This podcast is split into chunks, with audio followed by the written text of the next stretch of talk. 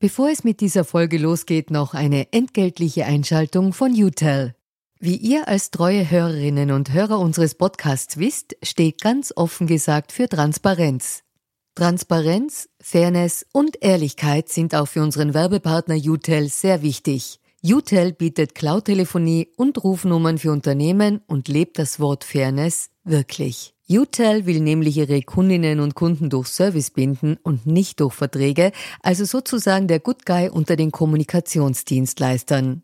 Weitere Infos findet ihr im Internet. Ihr müsst bei der Suche nur den Namen richtig schreiben. Y, zweimal U, hartes T, dann E und L. UTEL eben. Und warum zwei U im Namen? Ganz offen gesagt, das wissen wir auch nicht. Das fragt am besten ein Teammitglied, weil UTEL beantwortet jede Kundenanfrage. Versprochen. Und jetzt zurück zu ganz offen gesagt.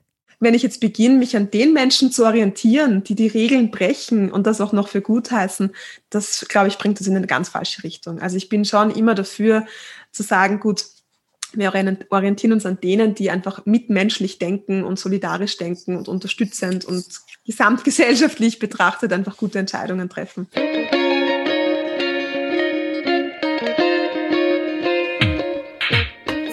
Willkommen bei Ganz offen gesagt. Mein Name ist Barbara Kaufmann. Nach einem Jahr Pandemie haben sie die allermeisten satt und nicht wenige können Corona nicht mehr hören. Wie man Menschen trotzdem noch erreichen kann, was gegen die Monotonie hilft und wie man Ängste vor der Impfung abbaut, darüber spreche ich mit meinem Gast, der Psychologin Petra Erasin. Sie ist Expertin für Krisen und hat ein paar Tipps, wie wir jetzt noch durchhalten können. Doch zuvor noch eine entgeltliche Einschaltung des Bundesministeriums für Klimaschutz, Umwelt, Energie, Mobilität, Innovation und Technologie. Die Förderaktion Raus aus Öl und Gas des Klimaschutzministeriums unterstützt private Haushalte in Österreich beim Umstieg von einer alten Öl- oder Gasheizung auf eine moderne klimafreundliche Heizung. Deshalb gibt es Zuschüsse für den Umstieg von Öfen, die mit Öl, Gas, Kohle oder Strom betrieben werden, wenn ein klimafreundlicher Anschluss an ein Nahfernwärmenetz, eine neue Pellets- oder Hackgutheizung bzw. eine Wärmepumpe eingebaut wird. Pro Antrag können bis zu 5000 Euro Förderung abgeholt werden. Damit setzt das Klimaschutzministerium einen weiteren wesentlichen Schritt hin zur Klimaneutralität 2040. Alle Infos zur Förderung auf www.umweltförderung.at. Den Link findet ihr auch in den Shownotes. Und jetzt zurück zur heutigen Folge von Ganz offen gesagt. Hallo Petra, ich freue mich sehr, dass du dir heute für uns Zeit genommen hast und unser Gast bist. Sehr gerne, hallo. Liebe Petra, wir haben zu Beginn unseres Podcasts immer eine Art Transparenzpassage, wo wir erzählen, woher wir uns kennen, ob wir uns schon länger kennen, warum wir uns duzen, wie in unserem Fall. Das ist ganz leicht erklärt. Wir waren beide bei einer Diskussionsveranstaltung auf Clubhouse zu Gast und weil dort einfach der Umgangston so ist, dass man sich halt gleich duzt, haben wir uns auch gleich geduzt. Das, also wir haben uns jetzt noch nie getroffen vorher, aber wir hatten einmal diese Debatte gemeinsam. Genau, ja. Und ich finde das auch total okay, sich zu duzen, weil gerade wenn man über so schwierigere Themen spricht, spricht man ja auch mit Anteilen von uns, die gar nicht so richtig per se ansprechbar sind. Also insofern finde ich es gut. Das ist auch fachlich argumentiert sozusagen. Sehr gut. Und das Zweite, was wir immer fragen, bist du momentan für eine politische Partei aktiv oder warst du es einmal? Nein. Nein, also ich habe einen relativ äh, durchaus politisch aktiven Freundeskreis und ich habe einen unglaublich politischen Ehemann, der jede Fernsehdebatte spannend verfolgt. und ich sitze dann oft daneben und denke mir, wieso?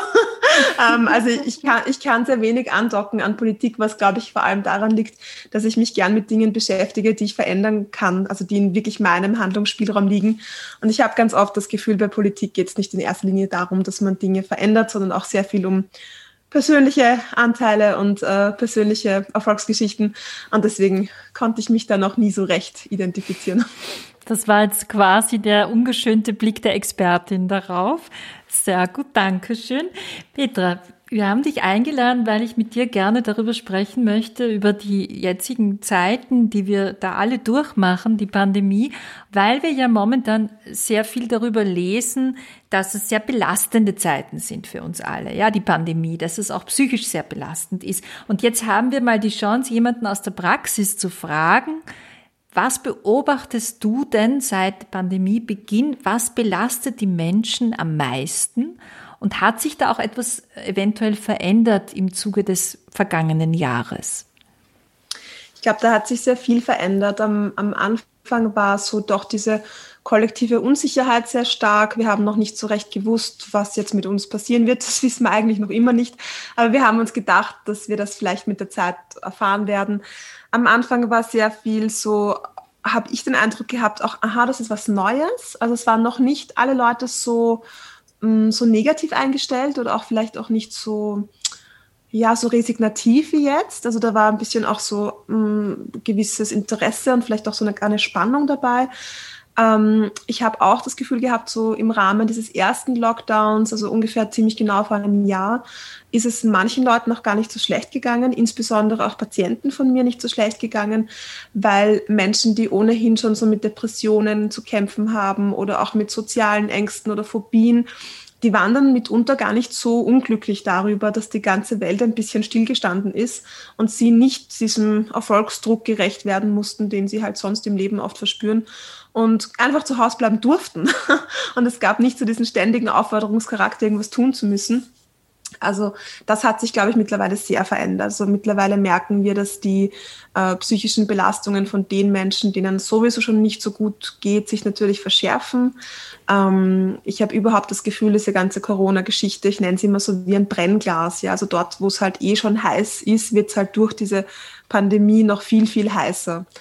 Und was ich jetzt auch beobachte, sind natürlich verschiedenste Gefühle und auch Gefühle, die wir gar nicht so gern haben. Ich rede da so Richtung eh ähm, Angst und, und Depressionsgefühle und so äh, auch Zukunftsängste, sehr viel Sorgen. Also das ist bei sehr vielen Menschen recht präsent. Ähm, auch viele Menschen nach einer Corona-Erkrankung berichten, dass sie ganz schwer rauskommen aus diesen Gesundheitssorgen und aus dem Angstthema. Also so eine Studie, ich glaube aus, Oxford ist sie, die sagen, dass 23 Prozent der Corona-Patienten auch danach äh, mit, mit Ängsten zu kämpfen haben auch ungefähr ein Viertel, also 26 Prozent auch mit Schlafstörungen, weil auch diese sich drehenden Gedanken auch im Schlaf keine Ruhe geben. Depressionen, wir sehen immer wieder auch in den Medien, dass Depressionen gerade so ein großes Thema sind, ist es ja sowieso schon. Also auch vor Corona war Depression schon eine Volkskrankheit und jetzt wird es auch immer mehr. Also wir sehen schon so wirklich schwierige psychische Spannungszustände auf der einen Seite und auf der anderen Seite gibt es halt auch echt Leute, die sehr resignativ werden. Also ich habe heute wieder eine Supervision gemacht und habe gehört als ersten Satz, es ist schon so langweilig. Ich kann es nicht mehr hören. Also es ist so mhm. langweilig, dass wir jedes Mal, ich sehe diese Gruppe einmal im Monat, drüber reden, dass in der Arbeit genau gar nichts weitergeht, alles irgendwie im Stillstand ist, sich nichts tut, wir irgendwie mit unserem Klientel nicht wirklich arbeiten können. Also das kommt schon noch dazu, dass so eine resignative Haltung äh, zu bemerken ist. Das heißt aber, weil du das gerade erwähnt hast mit der Supervision, diese Haltung äh, macht auch vor deinem Berufsstand nicht Halt sozusagen. Gar nicht. Ähm, selbst von mir selber nicht. also ich merke das, ich merke das auch. Ich, ich bin ja, mein, mein Hauptjob ist im Management von Pflegeeinrichtungen, also mhm. bin quasi selbstständig und angestellt und ich merke das sehr, sehr deutlich, dass ich das auch gar nicht mehr gut aushalt, wenn wir Impfverzögerungen haben und wieder die nächste Erklärung, warum gerade was wie nicht funktioniert und die nächste Veränderung, warum welche Angehörigen rein dürfen oder auch nicht. Ja, mhm. also ich, ich merke schon auch an mir, dass ich da ein bisschen überdrüssig werde, ja, und ganz gern klare Regeln hätte. Das ist ja überhaupt so, weil du beschreibst, äh, dass es dieses Stillstandgefühl und dieses Gefühl, man ist resignativer. Hast denn du da eine Idee, hast du einen Tipp, wenn man das, äh, wenn man das stark verspürt. Gibt es da irgendeinen Trick, was man dagegen tun kann, wenn das sehr stark wird, wenn das so überhand nimmt? Ja, so ein äh, grundsätzlicher Tipp, glaube ich, also ich habe so das Gefühl, wir Psychologen wiederholen uns seit einem Jahr. Ja, also ich fange jetzt nicht davon an zu reden, man muss sich seinen Tag strukturieren und man muss irgendwie ähm, Sport machen, sich bewegen und Kontakte halten, weil das wissen wir jetzt eh schon. Das steht mittlerweile in, jeden, in jeder Tageszeitung sogar schon drinnen und erst recht in jedem Magazin oder Fernsehbericht. Das wissen wir. Ähm, ich glaube, es geht zurzeit auch viel um Verantwortung. Ich habe das Gefühl, bei der ganzen Corona-Geschichte geht es grundsätzlich viel um Verantwortung und Schuld. Also wer ist jetzt gerade schuld daran, dass wir was nicht machen können und wer ist verantwortlich dafür, dass was wie nicht funktioniert und welche Verantwortung habe jetzt ich als, als Einzelmensch, welche Verantwortung hat die Politik, welche Verantwortung hat nochmal die darüber geordnete Politik, ich denke an EU oder auch an WHO mit ihrer Kommunikationspolitik oder und so weiter und so fort. Mhm. Und ich glaube, ein Tipp könnte es sein, zu sagen, okay, ich übernehme die Verantwortung für mich. Also ich mhm. schaue, was tut denn mir gut und wie kann ich ganz gut durch diese Situation durchkommen und denke nicht über die Verantwortung von anderen Menschen nach, weil es gibt Menschen, die dafür bezahlt werden, die dafür ausgebildet worden sind, da für uns auch gute Entscheidungen zu treffen, die auch langfristig Sinn machen. Und man sollte sich, glaube ich, selber nicht zu sehr stressen damit, sondern schauen, was liegt wirklich in meinem Handlungsfeld, ja, also wo habe ich noch Kontrolle über mein Leben und dort einfach was tun. Das heißt aber auch, wenn ich dich richtig verstehe, etwas abgeben können müssen. Das heißt, man muss auch in der Lage sein zu sagen, ich gebe diese Verantwortung jetzt ab. Und auch wenn ich persönlich jetzt der Meinung bin, dass diese Verantwortung nicht sehr gut wahrgenommen wird. Ja, ist auch interessant, dass du diesen Unterschied Schuldverantwortung, es sind zwei ja doch völlig verschiedene Dinge, ne, die momentan oft gleichgesetzt werden, aber was ganz anderes sind. Aber das, selbst wenn ich glaube, diese Verantwortung wird nicht gut wahrgenommen, muss ich sie abgeben können? Ich tue mir immer schwer mit dem Wort müssen, weil es auch in mir persönlich immer schon einen Widerstand macht und ich mhm. glaube überhaupt in vielen Leuten. Ich glaube, wir machen es uns viel leichter, wenn wir es können. Und das ist für mich als Psychologin natürlich ein Ziel, dass ich es meine Klienten und auch ich selber in meinem Leben grundsätzlich leicht mache. Weil schwer machen kann man sich eh total gut und das machen wir auch sehr gern. Aber das Ziel muss für mich sein, wie, wie schaffe ich es so gut und entspannt wie möglich durch diese Zeit, die für uns alle schwer ist. Und da sehe ich es als Erleichterung für mich, mich darauf zu konzentrieren, was kann ich ändern. Und das kann ich im Wesentlichen das, was mein, mein Umfeld und mich persönlich betrifft und was kann ich nicht. Und das, was ich nicht kann, schaue ich mir einfach immer für mich an. Gibt es jemanden, der sich darum kümmert? Und dann hoffe ich, dass es gut macht. ähm, also ich glaube, es ist gut, das zu üben, die Verantwortung dorthin zu geben, wo sie hingehört. Und vor allem nicht den Fehler zu machen, dass ich meine eigene Verantwortung nicht übernehme, aber die der anderen schon. also, dass ich halt sozusagen überall dort mitdreht, wo ich eh nichts ändern kann, aber dort, wo es eigentlich darum geht, dass ich mir mein Leben gut gestalte und wirklich gut auf mich schaue, das mache ich dann nicht. Und das wäre ein Fehler, glaube ich. Das heißt, wenn man jetzt sich übernimmt, das ist ja auch etwas, was man wirklich immer wieder beobachtet, was du gerade geschildert hast, dass sich Menschen ganz offensichtlich übernehmen, dass sie sich zum Beispiel sehr stark äh, engagieren in Debatten, ob das jetzt online ist, weil wir momentan alles so ein bisschen vom echten Leben rausgerissen sind, oder ob man den Eindruck hat, die informieren sich 24 Stunden lang. Denen würdest du auch sagen, äh, auf sich schauen bedeutet, dass sie dieses, äh, dieses Überengagement ein bisschen reduzieren? Meine Sorge ist immer, wenn ich, wenn ich zu viel Informationen habe in einer Situation, wo ich wenig ähm, Handlungsspielraum habe, ich, haben viele Leute das Gefühl von einem Kontrollverlust. Also wenn ich mich vollstopfe mit Infos und mit Ideen, die dann irgendwie daraus entstehen und ich kann sie aber irgendwo nirgends deponieren, ja, also sie finden sozusagen keine, keinen Adressaten, meine vielen tollen Ideen und sie kommen nie in die Umsetzung, dann macht mich das ja unterm Strich hilflos, also genau das Gegenteil von dem, was ich eigentlich wollte, weil ich wollte ja durch meine vielen Informationen eher ein Kontrollbedürfnis herbeiführen.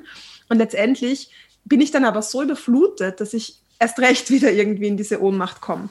Und das wäre so ein bisschen meine Sorge. Und deswegen hast du es, glaube ich, ganz gut gesagt. Ja, also ähm, halt darauf zu schauen, dass ich mir die Informationen hole, die für mich gut sind und die mir auch wirklich weiterhelfen und mich dort engagiere, wo ich auch das Gefühl habe, das bringt mir was. Weil im Moment können wir uns ja unsere Welt und auch diese Welt, die wir in den Medien oder die wir uns durch die Medien erschaffen, die können wir ja total selber zusammenbauen. Ja, ich kann ja selber entscheiden, welche, welche Informationen lasse ich in mein Leben hinein und welche nicht. Und wir sind halt leider nicht so gestrickt oder nicht alle so gestrickt wie Pippi Langstrumpf, dass wir uns die Welt machen, wie sie uns gefällt, sondern wir haben oft leider eine Tendenz, uns auch Dinge ins Leben zu holen, die eher destruktiv sind und sehr anstrengend für uns. Und da wäre halt so mein Appell, sich die Dinge reinzuholen, die mir wirklich was bringen, die auch möglichst fundiert sind und wo ich mich nicht in eine emotionale Spirale hineintreiben lasse, weil da sind wir gerade alle recht anfällig dafür. Ja, wir sind alle emotional ein bisschen aufgescheucht und die Emotionen suchen sich dann ganz gerne so einen, so einen Anker, ja, wo man sich ein bisschen anhalten kann. Und wenn ich den in die falsche Richtung leite durch halt falsche Medieninformationen, dann ist, kann das echt Stress verursachen.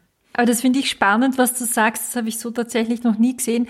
Wenn man sich jetzt sozusagen überinformiert, kommt man erst recht wieder in eine Hilflosigkeitsposition. Dabei macht man es ja, weil man sich ohnmächtig und hilflos fühlt.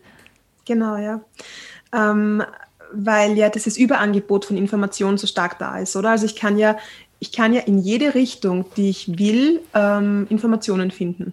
Also jetzt nehmen wir nur Impfen her. Ich kann hunderte Artikel finden, warum jetzt AstraZeneca oder ein anderer Impfstoff ganz, ganz toll ist und ganz, ganz hilfreich und die Welt retten wird.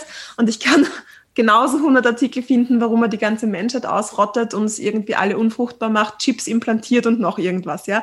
Also ich kann in beiden Extremformen alles finden, was ich brauche. Und wenn ich mich dann aber so sehr informiere und dann noch denke, okay, jetzt lese ich noch das und noch das und noch das, dann weiß ich ja am Schluss gar nicht mehr, was ich glauben soll. Und ich verliere so diesen gesunden Instinkt und diese Intuition, die uns ja doch allen zu eigen ist, ähm, einfach ein, ein Gefühl dafür zu haben, was ist für mich gut. Und wenn wir uns aber so stressen mit diesen vielen Informationen, ich glaube, dann passiert was ganz Schlimmes, weil dann sind wir neben, neben dieser körperlichen Bedrohung, die wir haben, auch noch einem ganz starken psychischen Stress ausgesetzt. Und das weiß man ja schon irgendwo, es ist ja quasi Volksschulpsychologie, dass wenn wir uns psychisch stressen, auch unser Körper geschwächt wird. Und das wollen wir erst recht nicht. Gibt es da irgendetwas, eine, eine Art Faustregel, die du deinen Klientinnen, Klienten oder auch unseren Hörerinnen und Hörern sagen würdest, wann man aufhören sollte damit, sich zu informieren? Also gibt es so eine Grenze, wo du sagst, da sollte man besser aufpassen und vielleicht mal das Internet zumachen oder den Zeitungsartikel weglegen? Hm. Für mich ist ein ganz guter Hinweis, mir zu überlegen, ging es mir vorher oder nachher besser. Also bevor ich mich informiert habe oder nachdem ich mich informiert habe. Oder geht es mir zum Beispiel besser, wenn ich einen Abend investiere, um Corona-Dokus zu lesen oder anzuschauen oder Berichte zu lesen? Oder geht es mir besser, wenn ich an einem Abend mit einer Freundin telefoniere oder wenn ich mich in die Badewanne gelegt habe oder eine blöde Komödie angeschaut habe? Also einfach so ein bisschen ein Rating für sich zu machen, was hat mir tatsächlich besser getan. Und wenn ich feststelle, es tut mir besser, weil es mich beruhigt, ganz viele Informationen zu sammeln, na dann mach's. Dann ist es ja okay. Aber in dem Moment, wo du das Gefühl hast, das ist nicht besser nachher, sondern im Gegenteil, du fühlst dich verunsichert oder gestresst, dann würde ich es reduzieren. Und ein richtiges Alarmsignal wäre für mich, wenn dann so Gedanken im Kopf zu kreisen beginnen. Also wenn ich es nicht mehr selber gut kontrollieren kann, äh, möchte ich jetzt gerade dran denken oder nicht, sondern das verselbstständigt sich quasi. Und dann wird es halt auch noch wirklich so ein Kreis. Das heißt, es kommen keine neuen produktiven Gedanken dazu, sondern ich drehe die Gedanken, die ich schon kenne, immer so wie ein Karussell im Kreis. Das wäre für mich schon ein bisschen ein Alarmsignal, wo man echt aufpassen muss, weil da dann auszusteigen ist nicht so leicht. Jetzt hast du vorhin schon erwähnt, das fand ich spannend, äh, Schuld und Verantwortung. Und dass das oft momentan synonym gesetzt wird, also dass man das oft quasi als Begriffspaar äh, lesen kann, auch in Zeitungskommentaren äh, zur Pandemie, als wäre es ein und dasselbe. Was ist der große Unterschied zwischen diesen Begriffen Schuld und Verantwortung? Was siehst du da? Schuld kann man ja jetzt rechtlich oder moralisch definieren, oder? Also Schuld, da gibt es ja auch wirklich eine rechtliche Definition im Strafgesetzbuch oder so. Wenn man sozusagen vorsätzlich irgendein Delikt begangen hat, dann ist man in der Regel schuld. Ähm, ich glaube, es gibt ähm, so in unserem Leben, wo es jetzt nicht um so existenziell fundamentale Themen wie im Strafgesetzbuch geht, gibt es ganz selten Dinge, wo wir wirklich rein Schuld tragen. Ja, weil oft die Situationen so komplex sind, dass es vielleicht im ersten Moment gar nicht so überschaubar war, was kann durch mein Handeln geschehen oder wo führt das Ganze hin. Das heißt, die Schuld dann echt kausal einzuschätzen, ist, finde ich, ganz schwierig. Aber in uns Menschen steckt schon so richtig drinnen, einen Schuldigen zu suchen. Mhm.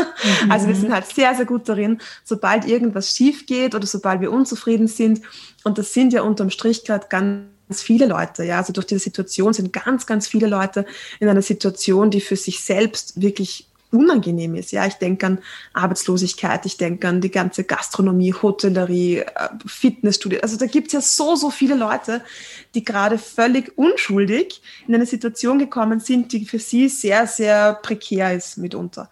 Und da sind wir sehr also da ist die Verlockung sehr groß, einen Schuldigen zu suchen. Ganz klar, weil irgendjemand muss uns das ja angetan haben und irgendwohin muss ich ja meine negativen Gefühle projizieren. Und ich glaube, es ist in dem Moment gerade sehr, sehr wichtig, ähm, aufzupassen mit diesen Schuldzuschreibungen, weil sie uns das Leben nicht leichter machen, weil sie uns eigentlich belasten, jemanden Schuld zuzuschreiben und weil sie das, was gerade uns helfen kann, nämlich dieses Miteinander und das Verständnis füreinander, einfach zerschlagen. Also wenn ich irgendwo versuche, Schuld zu sehen, dann bin ich ganz weit weg von empathischen und wertschätzenden Miteinander umgehen. Ähm, Verantwortung ist für mich ein, ein ganz ein großes Thema, weil ich glaube, dass ähm, wir das ein bisschen verlernen, Verantwortung für uns selber zu übernehmen. Ähm, das schließe ich auch meinen Berufsstand und sehr viele Menschen mit ein, die im sozialen Bereich arbeiten. Wir lernen das oft wahnsinnig gut, für andere Menschen Verantwortung zu übernehmen. Wir sehen oft sehr gut, was andere Menschen brauchen, sind auch wirklich kompetent darin, ihnen weiterzuhelfen. Aber so bei sich selber dann mal anzufangen, für seine eigenen Bedürfnisse so richtig einzugestehen, sich selber so richtig ernst zu nehmen, wirklich das zu tun, was einem gut tut, das ist echt Königsdisziplin. Und da fängt für mich Verantwortung eigentlich an. Alles andere kommt viel, viel später. für mich ist der, der Ursprung der Verantwortung der Moment, wo ich sage, ich bin mir selber wichtig genug und ich schaue jetzt einmal echt, was brauche ich, um für andere gut da sein zu können. Alles andere ist ein Trick. Alles andere ist ein Trick, um von sich selber abzulenken. Aber ist das nicht gerade im Sozialberuf, ist, doch, ist man doch sehr gefährdet, äh, auszubrennen? Ne? Also weil du das gerade erwähnt hast, dass es für diese Berufsgruppe auch besonders gilt sogar. Ja, definitiv. Definitiv. Und ausbrennen tun wir ja in der Regel nicht, weil wir zu viel zu tun haben, sondern ausbrennen tun wir, weil wir von, zu viel von uns hergeben. Also da geht es oft nicht um die Menge, sondern da geht es um das, was ich von mir für andere hergebe. Und wenn ich sozusagen keine, keine Quellen habe, um das nachzufühlen, was ich von mir hergebe, dann bin ich halt irgendwann leer. Das ist ja mhm. ganz eine einfache Rechnung. Und da, da geht es dann eben um solche Dinge wie Verantwortung. Da bin ich dann verantwortlich dafür, dass ich mir das wieder auffühle. Und es sind nicht die anderen schuld, dass sie mich ausbrennen lassen haben. Da kommt wieder das Begriffspaar. Ich habe äh, vor kurzem beobachtet, da war ich am Markt einkaufen und neben mir stand eine Frau draußen und die hat zwei Masken übereinander getragen. Also sie hat eine FFP2-Maske und noch eine dieser blauen OP-Masken. Und da habe ich mir gedacht, puh, also wir sind jetzt draußen, das ist ja an und für sich jetzt nicht so wahnsinnig gefährlich, draußen zu stehen mit Abstand und sie trägt zwei Masken. Da muss schon sehr viel Sorge, sehr viel Angst da sein in einem Menschen, um so rauszugehen.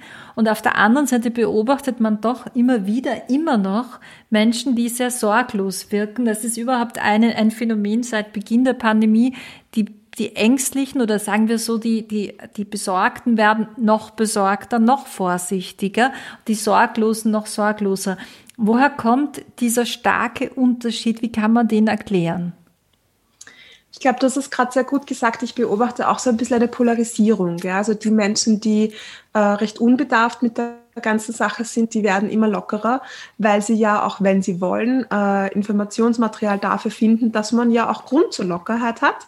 Und genauso finden die, die sehr streng sind, Informationsmaterial dafür, sehr streng zu sein. Ja, weil jeder hat mittlerweile doch irgendwo im Bekanntenkreis irgendjemanden, der sagt, ach Corona, kein Problem, ist doch nur wie ein Schnupfen. Und dann hat jeder aber auch irgendjemanden im Bekanntenkreis, der vielleicht sogar im Krankenhaus gelegen ist oder sehr schwer betroffen war. Das heißt, äh, diese Filter, die wir uns aufsetzen, diese selektive Wahrnehmung, kann uns sehr sehr gut in die eine oder andere Richtung begleiten. Das ist überhaupt nicht schwierig im Moment, weil halt Corona auch nach wie vor so eine recht äh, ungreifbar dubiose Erkrankung ist. Also wir wissen nach wie vor nicht so genau, welche Leute sind jetzt stärker betroffen, welche weniger stark. Ja, also ich habe selbst äh, bei mir in einem der Pflegeheime gibt es eine Dame, die ist tatsächlich 100 gewesen, an, an Covid erkrankt und war komplett asymptomatisch. Also selbst da, wo du sagst, das ist die totale Risikogruppe, pff, nichts. Also hätten wir es nicht zufällig herausgefunden, hätten wir nichts gewusst. Ähm, das ist einmal, glaube ich, die eine Geschichte, diese selektive Wahrnehmung. Auf der anderen Seite ist es halt auch tatsächlich so, dass sehr viele Menschen so eine Realangst mit sich herumtragen, weil halt die, die Gruppe der, der wirklichen Risikopatienten noch recht vage definiert ist. Das heißt, sehr viele Leute, die Vorerkrankungen haben, sind halt wirklich haben wirklich Sorgen, also echte, reale Gesundheitssorgen, die wir jetzt auch durch Psychologie ihnen nicht ausreden können, sondern da geht es für mich darum, die auch wirklich ernst zu nehmen und zu sagen, ja, okay, vielleicht hat deine Dame am Markt tatsächlich irgendwie COPD oder irgendeine Lungenerkrankung und hat einfach wirklich besonders Rücksicht genommen, sich halt so richtig, richtig zu schützen. Ähm, und ich glaube, dass es oft halt auch eine Frage des persönlichen Umfelds ist, oder? Also in welche Richtung ich da eher gezogen werde, ja, wie so mein, mein Freundeskreis vielleicht tickt, meine Familie vielleicht tickt, ähm, gehe ich eher in die eine oder andere Richtung. Unterm Strich, glaube ich, hinter beiden Strategien, also sowohl hinter der Verharmlosung als auch hinter der, der stärkeren Angst oder der stärkeren äh, Abschottung vielleicht steckt irgendwie das Bedürfnis, gut damit umgehen zu können. Weißt du? Also gut mhm. mit dieser Situation umgehen zu können. Und da gibt es halt Menschen, die bagatellisieren als ähm, Abwehrmechanismus, wenn man so einen alten Begriff äh, gebrauchen möchte. Und es gibt Menschen, die sind übervorsichtig, überkompensieren. Ja? Also es gibt halt die, die Seite, die sagt, alles nicht so schlimm, ich stehe da voll drüber, ist für mich überhaupt kein Problem. Ja, es macht mich auch ein bisschen unberührbar. Das ist für mich ja ein, ein gutes Gefühl, wenn ich sage, ach, mich betrifft das nicht. Ja, es betrifft vielleicht die Alten, die Kranken, die Schwachen, aber mich doch nicht. Damit schütze ich mich emotional. Und es gibt die Menschen, die versuchen, Kontrolle herzustellen, indem sie halt alles, alles tun, um sich auf jeden Fall zu schützen. Ja, also das ist halt dann mega viel desinfizieren und immer Abstand halten und von mir aus drei Masken tragen. Also die ähm, kommen ihrem Kontrollbedürfnis halt insofern nach, als dass sie alles aufmagazinieren, was nur irgendwie geht. Das kennt man zum Beispiel ja auch von Zwangsstörungen. Also wenn Leute einen, eine Zwangsstörung haben, einen Waschzwang oder so, steckt meistens das Gefühl oder das Bedürfnis dahinter, irgendwas kontrollieren zu wollen. Das heißt, ähm, dieses Kontrollerleben, das in uns Menschen so verankert ist, ist durch diese Pandemie natürlich wahnsinnig herausgefordert. Dieses Kontrollbedürfnis macht uns der Virus, also das rüttelt uns der halt ganz schön durch. Und jetzt gibt es halt unterschiedliche Strategien, das wieder herzustellen. Und die beiden, die du jetzt genannt hast, sind halt zwei davon. Ich habe manchmal fast den Eindruck, dass es da um einen unterschiedlichen äh, Zugang zur Realität geht. Also ich habe wirklich, manchmal bekommt man den Eindruck, dass Menschen ein und dieselbe Wirklichkeit völlig anders erleben. Ja?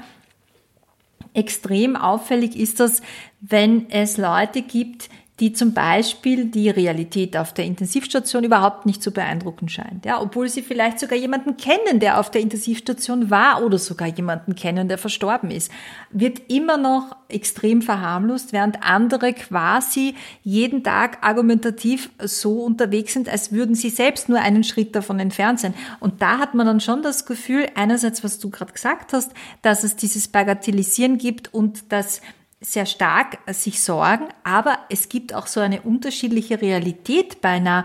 Was kann man denn tun, damit sich diese, das merken wir jetzt auch politisch äh, übrigens, ja, dass man den Eindruck hat, eine Partei spricht von der, von der Pandemie so, als wäre es eben ein leichter Schnupfen und die andere tut alles, um irgendwie argumentativ für die Maßnahmen zu arbeiten. Aber was kann man tun, Petra, damit diese Realität wieder sich mehr in eine Richtung äh, bewegt, dass man sich wieder einigen kann? Was ich so als, als Appell für uns habe, ist so ein bisschen einfach Verständnis füreinander zu haben und diese, diese Idee immer mit im Kopf zu haben, dass der Mensch gerade das äh, ihm Möglichste tut, um mit der Situation gut zurechtzukommen. Ähm, also alles, was Menschen an Argumenten bringen und alles, was sie als ihre Realität verstehen, ist ihr Versuch der Bewältigung und ist kein Angriff gegen meine Realität. Also der hat quasi seine Insel, auf der er gerade zu Hause ist, seine Argumentationsinsel und ich habe halt meine. Und wenn wir Glück haben, schaffen wir es da irgendwie eine Fähre zu bauen, um auf die jeweils andere Insel mal rüberzuschauen. Aber es ist jetzt keine Aufforderung, dass der eine verteidigt, was er hat und der andere dann in einen Stress kriegt, seins verteidigen, äh, Stress bekommt, seins verteidigen zu müssen. Also ich glaube, das ist gerade viel wichtiger, ähm, dass wir versuchen, das zu verstehen. Und das geht ja manchmal recht weit. Ja? Also es wird ja auch in den Medien schon berichtet über Corona-Verschwörungstheorien, da braucht man sich nicht anstrengen, drüber was zu finden. Und ich habe jetzt auch äh, mit einer äh, Person gesprochen, die hat total Angst vorm Testen, weil sie sagt, ähm, in diesen Teststäbchen, in diesen Wattestäbchen ist irgendwas drin, was ihre DNA äh, beeinflussen könnte. Und das ist eine Angst, das ist eine ganz reale Angst. Ja. Im, ersten Moment schaut man irgendwie mit großen Augen und denkt sich, meine Güte, was ist denn da passiert? Und wenn man dann aber wirklich mit Interesse und Neugier ein paar Minuten mit ihr spricht, hat sie nicht so schlechte Argumente mhm. und hat sich da auch ihre Realität so zusammengebaut, dass das für sie eine Strategie ist, sich zu schützen. Und ich mhm. finde, dann kriegt man auch ein bisschen Verständnis und kann auch wieder ja, ein bisschen empathisch einfach den anderen Menschen gegenüber sein und sich denken, okay, das ist deine Welt, ja, und das tut mir dann fast ein bisschen leid, weil diese Person ja echt Stress hat. Aber was tut man, wenn sich diese unterschiedlichen Wahrnehmungen bis in die engsten Beziehungen hineinziehen? Also wenn zum Beispiel Partnerschaften, Familien davon betroffen sind, davon hört man ja auch immer mehr, auch im eigenen persönlichen Umfeld, dass der Partner zum Beispiel äh, jetzt, weiß nicht, kein Corona-Leugner ist, es ist nicht so ganz im Extrem, aber doch das Ganze sehr verharmlost und äh, der andere Partner oder die Partnerin äh, irgendwie sich große Sorgen macht oder eines der Kinder verharmlost, das andere Kinder sorgt, andere Kind sorgt sich. Also wie kann man da einen Konsens finden und wieder zueinander finden? Ja, weil das trennt ja Menschen auch momentan. Absolut. Ähm, ich glaube, also ein Schlüssel zum Zueinanderfinden ist immer Kommunikation, einfach miteinander zu reden und versuchen, den anderen zu verstehen. Und ähm, darüber hinaus genau das Gleiche, was äh, das Paar tun würde, wenn sie zum Beispiel unterschiedliche Urlaubsvorstellungen haben. Ja, mhm. dann würden sie, also ich nehme jetzt absichtlich so ein harmloses Beispiel, mhm. dann würden sie auch miteinander reden, um auf irgendeinen Kompromiss zu kommen. Dann würden sie halt sagen, na gut, dann machen wir drei Tage Strandurlaub und dafür geht's dann nachher irgendwie in die Berge zum, ich weiß nicht, ähm, Free Climbing, was weißt du nicht, ja, also wenn das so ganz unterschiedliche Bedürfnisse sind. Und so ähnlich sehe ich es auch hier, also einfach miteinander drüber zu reden, was brauche ich, um mich wohlzufühlen.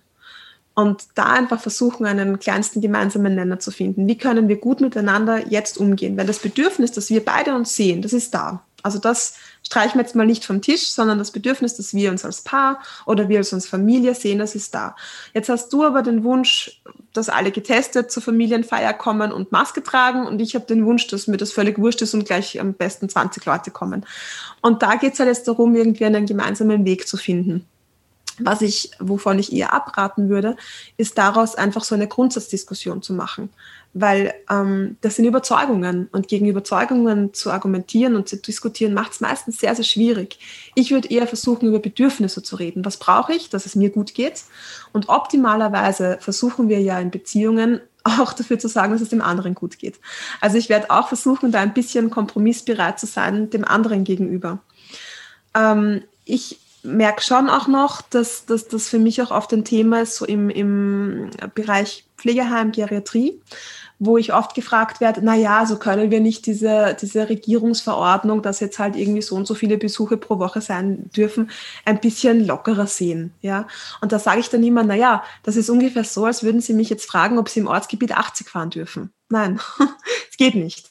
Und das hat in dem Moment auch nichts damit zu tun, was ich denke, was ich als Petra denke, sondern da gibt es einfach Regulative.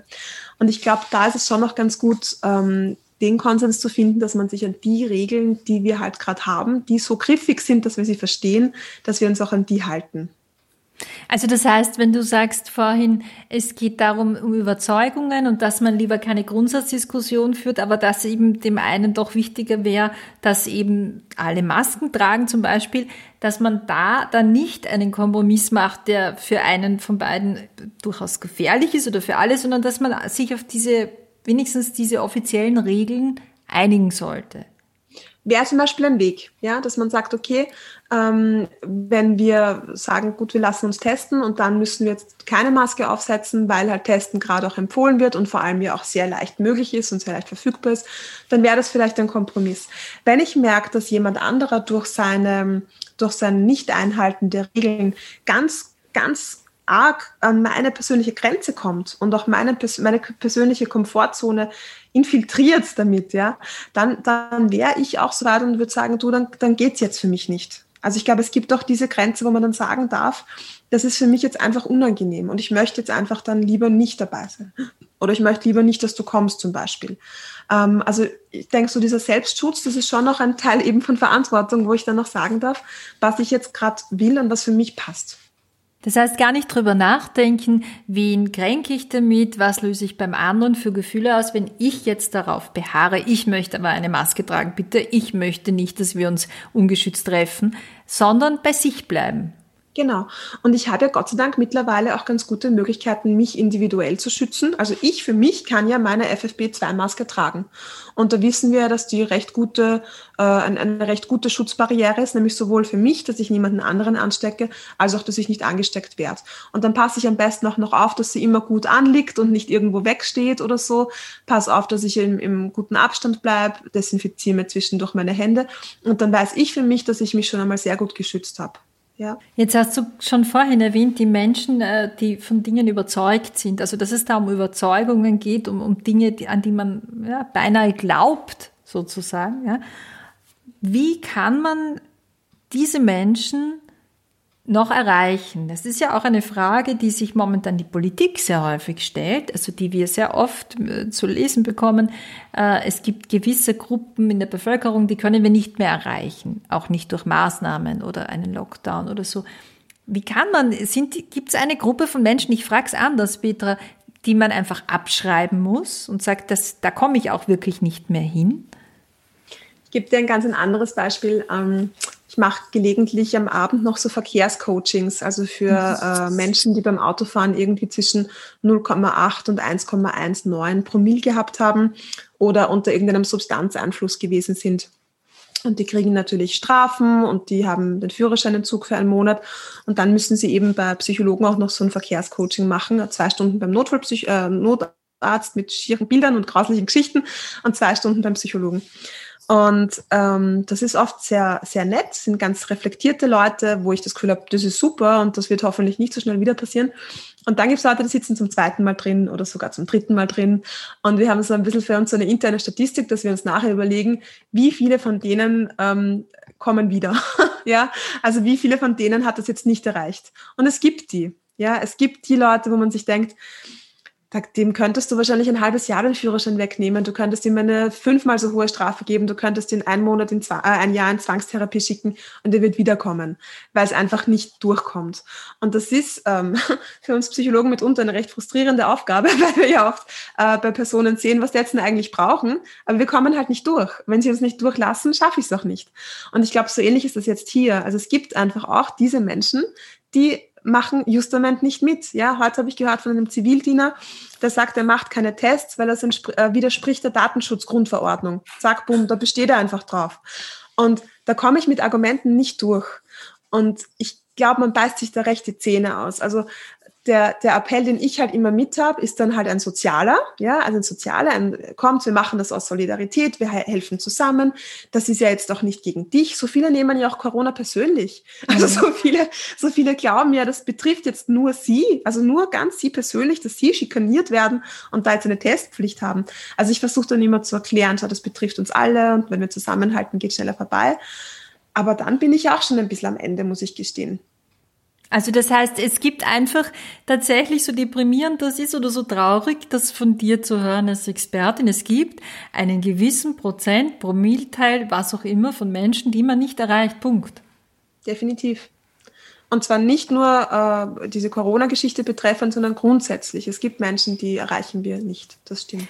Und was hältst du dann aus psychologischer Sicht von jener Argumentation, die man jetzt immer häufiger hört, auch in der Politik, dass man sagt, ja, wir können ja gar keine Maßnahmen setzen, weil wir erreichen eben einen Teil der Bevölkerung nicht mehr oder es wird nicht mehr so mitgetan.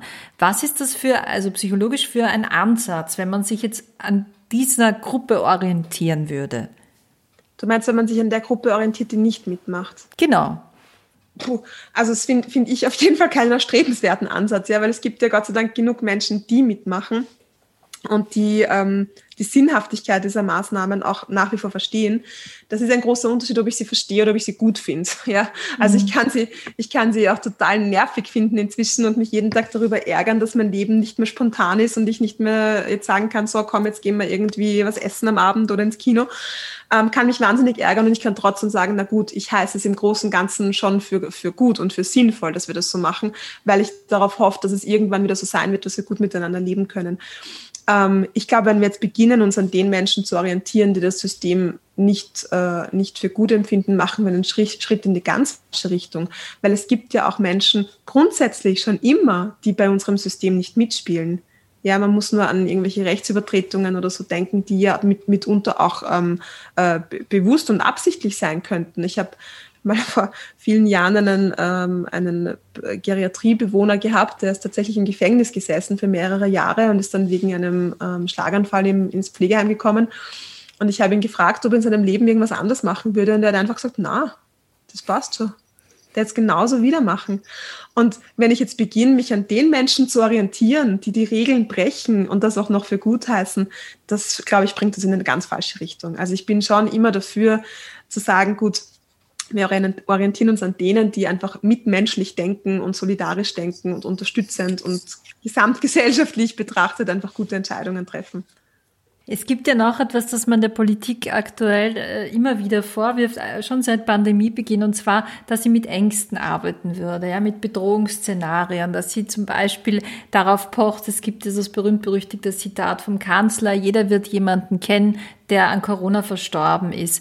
Ähm, jetzt ist aber die Frage, die ich mir immer stelle, bei diesem Vorwurf an die Politik, sie arbeiten und operieren mit Ängsten, Geht es denn ohne Angst überhaupt auch? Also ginge es denn überhaupt ohne Angstszenarien gewisse Maßnahmen zu verkaufen oder der Bevölkerung klarzumachen? Das ist ein bisschen schwierig, weil Angst natürlich ein ganz ein tolles Mittel ist, um, um Dinge auch auszulösen in Menschen. Angst ist allerdings auch so, dass wenn ich mit Angst arbeite, ich gar nicht mehr so gut mit echten Argumenten durchkomme. Also sobald ich sozusagen in meinem Gehirn äh, den Teil aktiviert habe, der für die Emotionswahrnehmung zuständig ist. Und Angst ist ein sehr, sehr überflutendes Gefühl. Also da ist das Gehirn schon ordentlich beschäftigt, wenn ich viel Angst habe.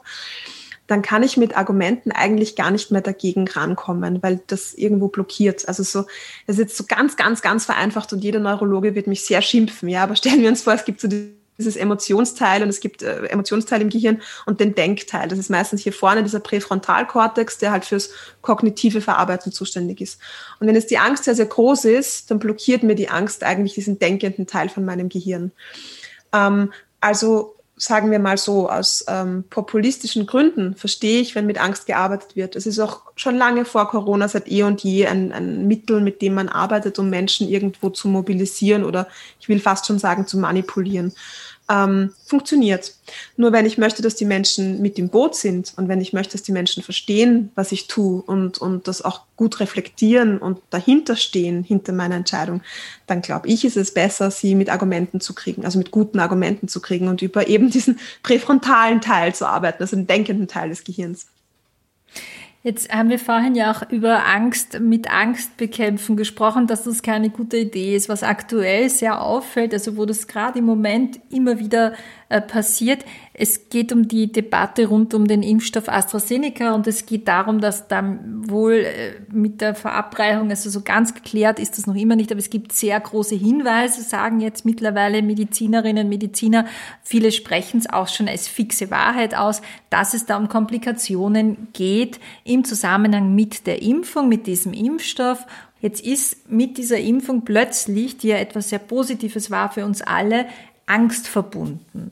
Jetzt gibt's die Methode, damit so umzugehen, zu sagen, mein Gott, schaut euch an, die Nebenwirkungen von Aspirin oder von einem anderen Medikament, die sind auch elendslang und auch daran kann man sterben. Also, dass man es fast ein bisschen verächtlich macht oder vergleicht mit anderen Medikamenten und das ist ja ein Zugang, der ja auch wieder ein bisschen Angst mit Angst bekämpft. Wie würdest denn du vorschlagen, was wäre denn eine Idee, um diese Debatte dahingehend zu beeinflussen, dass Menschen ihre Angst verlieren, obwohl es diese Vorfälle gegeben hat? Ich glaube, dass Impfen grundsätzlich eine super individuelle Entscheidung ist, ähm, wie, wie das jetzt für mich ganz persönlich passt und welches Risiko für mich ähm, besser in Kauf zu nehmen ist. Also ich habe heute auch mit ein paar Menschen darüber gesprochen, ob sie sich jetzt, weil halt Impftermine sozusagen vor der Tür stehen, ob sie die wahrnehmen oder nicht und wie sie da tun. Und es ist dann immer so ein bisschen dieses Abwägen. Ist es für mich jetzt schlimmer, das Risiko in Kauf zu nehmen, eine, eine Impfreaktion zu haben, mit vielleicht auch eine, eine dramatischere? Oder ist für mich das Risiko größer, diese Erkrankung in Kauf zu nehmen? Ähm, da, da merke ich, das sind recht viele Menschen sehr zerrissen. Das ist aber auch bei sehr vielen Impfungen so. Also es gibt doch relativ viele Leute, die zum Beispiel auf Grippeimpfungen heftig reagieren. Also meine Großeltern zum Beispiel haben auf die letzte Grippeimpfung total heftig reagiert. Es ging ihnen ganz schlecht. Die sagen, sie hätten lieber Grippe gehabt, bevor es, bevor es ihnen so schlecht ging. Also ich glaube, das, das Thema haben wir bei Impfungen sowieso immer, immer, immer schon gehabt eigentlich. Und auch diese Geschichten, dass Menschen auf Impfungen sehr, sehr stark reagieren oder auch Menschen nach Impfungen versterben, das kennt man ja leider auch ja aus der Medizingeschichte. Ähm, ich glaube, dass im Moment es eine sehr gute Entscheidung ist, für sich selber zu schauen, was ist für mich gerade, was passt für mich besser, ja, passt für mich besser, einfach mit diesen Maßnahmen, die wir gerade haben, weiter zu leben, noch eine gewisse Zeit, mir das noch eine Weile anzuschauen oder doch diese einigermaßen gute Sicherheit äh, einer Impfung mir ja für, für mich einfach zu wählen, ja, weil das Ansteckungsrisiko ist deutlich reduziert. Das sehe ich jetzt auch persönlicher aus persönlicher Erfahrung im äh, im Pflegeheim-Setting. Da sehen wir die Zahlen seit seit Wochen mittlerweile beobachten wir, dass die eigentlich stetig nach unten gehen und die Neuinfektionen, weil halt die Impfrate schon recht gut ist, wirklich gering sind. Also ich kann selber sagen, wir haben seit Monaten keinen einzigen Fall mehr, was mich echt freut, weil es natürlich total viel Lebensqualität zurück, zurückgibt. Ähm, also einfach zu schauen, was ist für mich der bessere Weg. Und wenn ich echt Sorgen habe, dass es meinen Körper belasten könnte, ja, also da gerade so diese Dinge, die jetzt so populär, also so, so viel berichtet worden sind, mit äh, Blutgerinnselgefahr, Thrombosegefahr etc., dann einfach vorher mal gut abchecken, also einfach diese Situation auch hernehmen, um mal vielleicht so eine ausführliche gesunden Untersuchung zu machen, alles durchchecken lassen, Blutbefund anschauen, Arzt konsultieren, mit dem Arzt das gut, gut absprechen, ob er irgendwelche Sorgen hat und einfach, wenn man dann die Impfung bekommen hat, sich sehr, sehr gut beobachten. Und zwar wirklich beobachten, als wäre ich Wissenschaftler. Ja, nicht als wäre ich eine Person, die Angst hat und jedes Symptom und jedes Halskratzen und jedes Wimpernzucken schon irgendwie als großes Drama interpretieren, sondern wirklich beobachten und zu schauen, macht mein Körper irgendwas Komisches, was er sonst nicht macht. Mhm. Und das einfach mit ein bisschen Abstand zu beobachten und dann, wenn man merkt, hey, das ist wirklich komisch, was er gerade macht, sofort einen Arzt aufzusuchen. Und ich glaube, viel mehr kann man gerade nicht machen, außer sich einfach versuchen, wirklich mit der professionellen Hilfe, die das System bietet, da zu schützen. Aber das heißt, dieses, äh, dieser Versuch, gegen diese Angst zu argumentieren, indem man andere Dinge aufzählt, die Angst machen, das würdest du nicht empfehlen? Nein, Nein, natürlich nicht. Ähm, das hat, hat bei Menschen noch nie funktioniert. Also denk, denkt mal irgendwie zurück, als ihr Kinder wart und äh, irgendwie eine schlimme, äh, schlechte Schulnote hattet und habt eh schon, ist euch eh schon schlecht gegangen, habt ihr Strafe zu Hause auch noch gekriegt. Das hat meistens nicht dazu geführt, dass man für die nächste Schularbeit äh, erfreut gelernt hat, oder? Also üblicherweise lassen wir uns durch Ängste und durch Strafen und durch negative Erfahrungen nicht motivieren, äh, gut zu leben, ja, oder irgendwie sich gut gehen zu lassen. Also nein, das, das ist sicher für mich nicht der richtige Weg.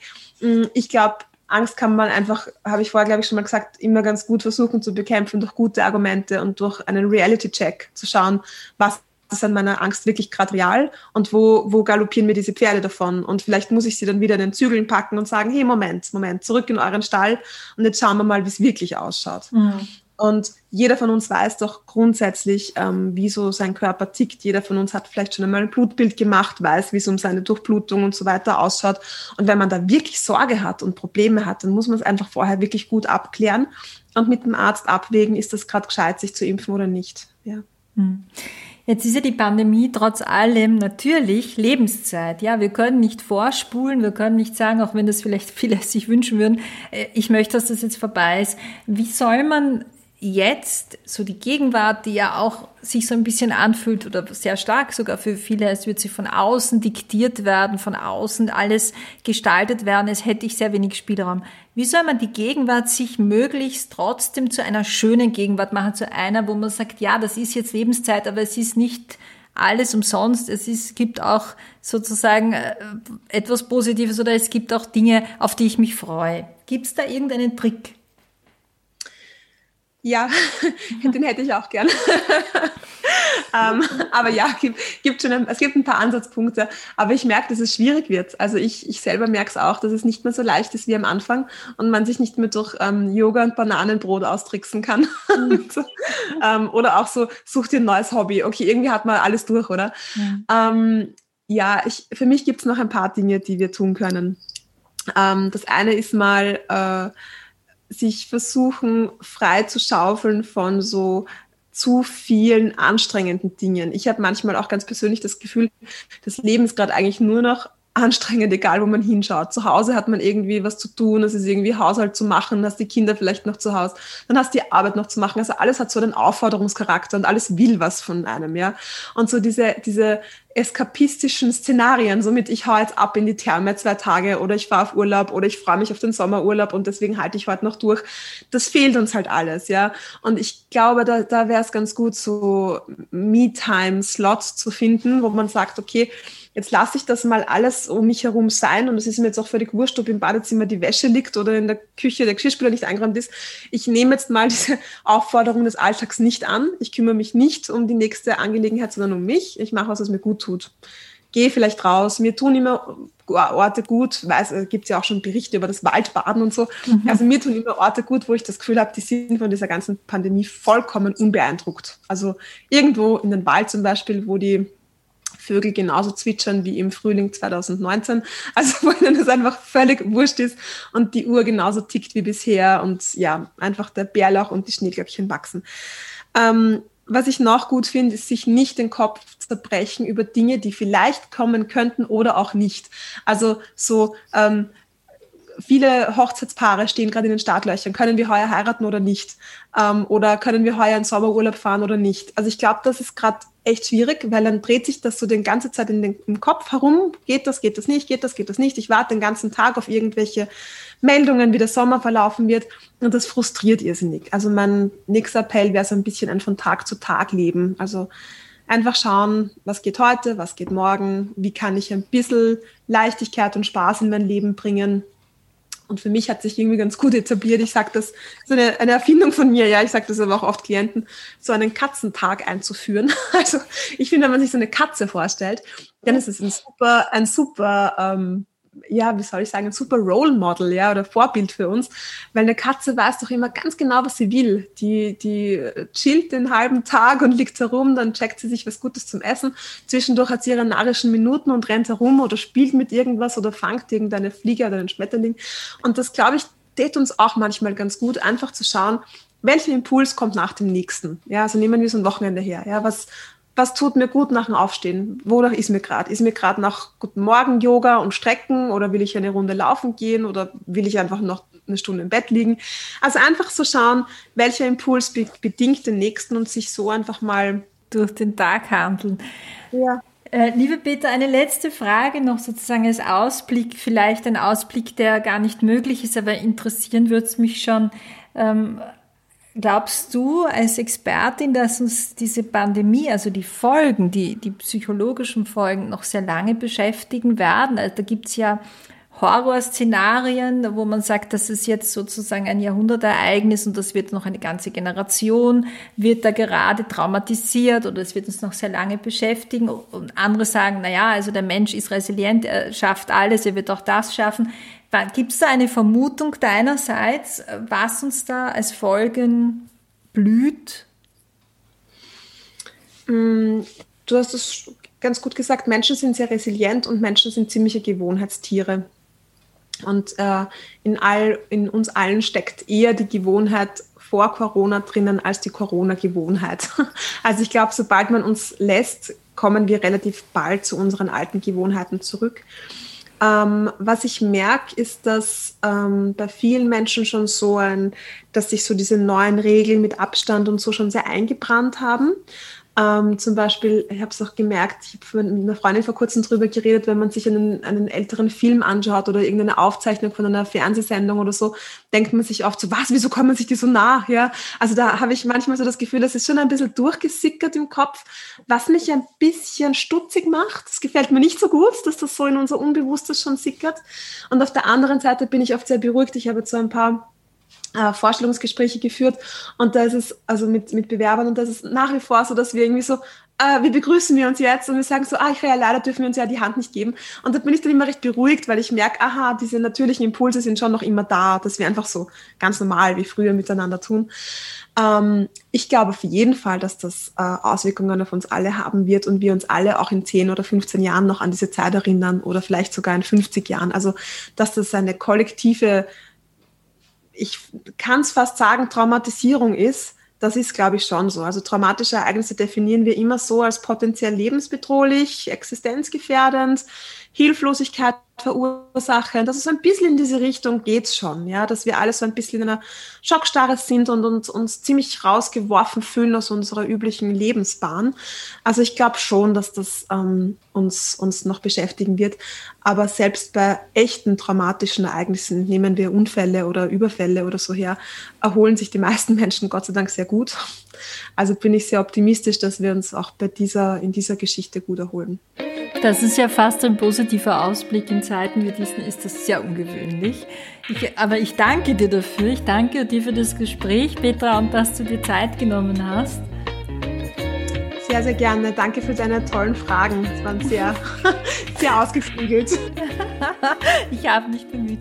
Danke, Petra. Wunderbar und äh, alles Liebe, gell? Dankeschön. Baba. Das war es wieder mit ganz offen gesagt. Wir freuen uns, wenn ihr uns abonniert und uns mit 5 Sternen auf iTunes bewertet. Für heute verabschiedet sich Barbara Kaufmann. Missing Link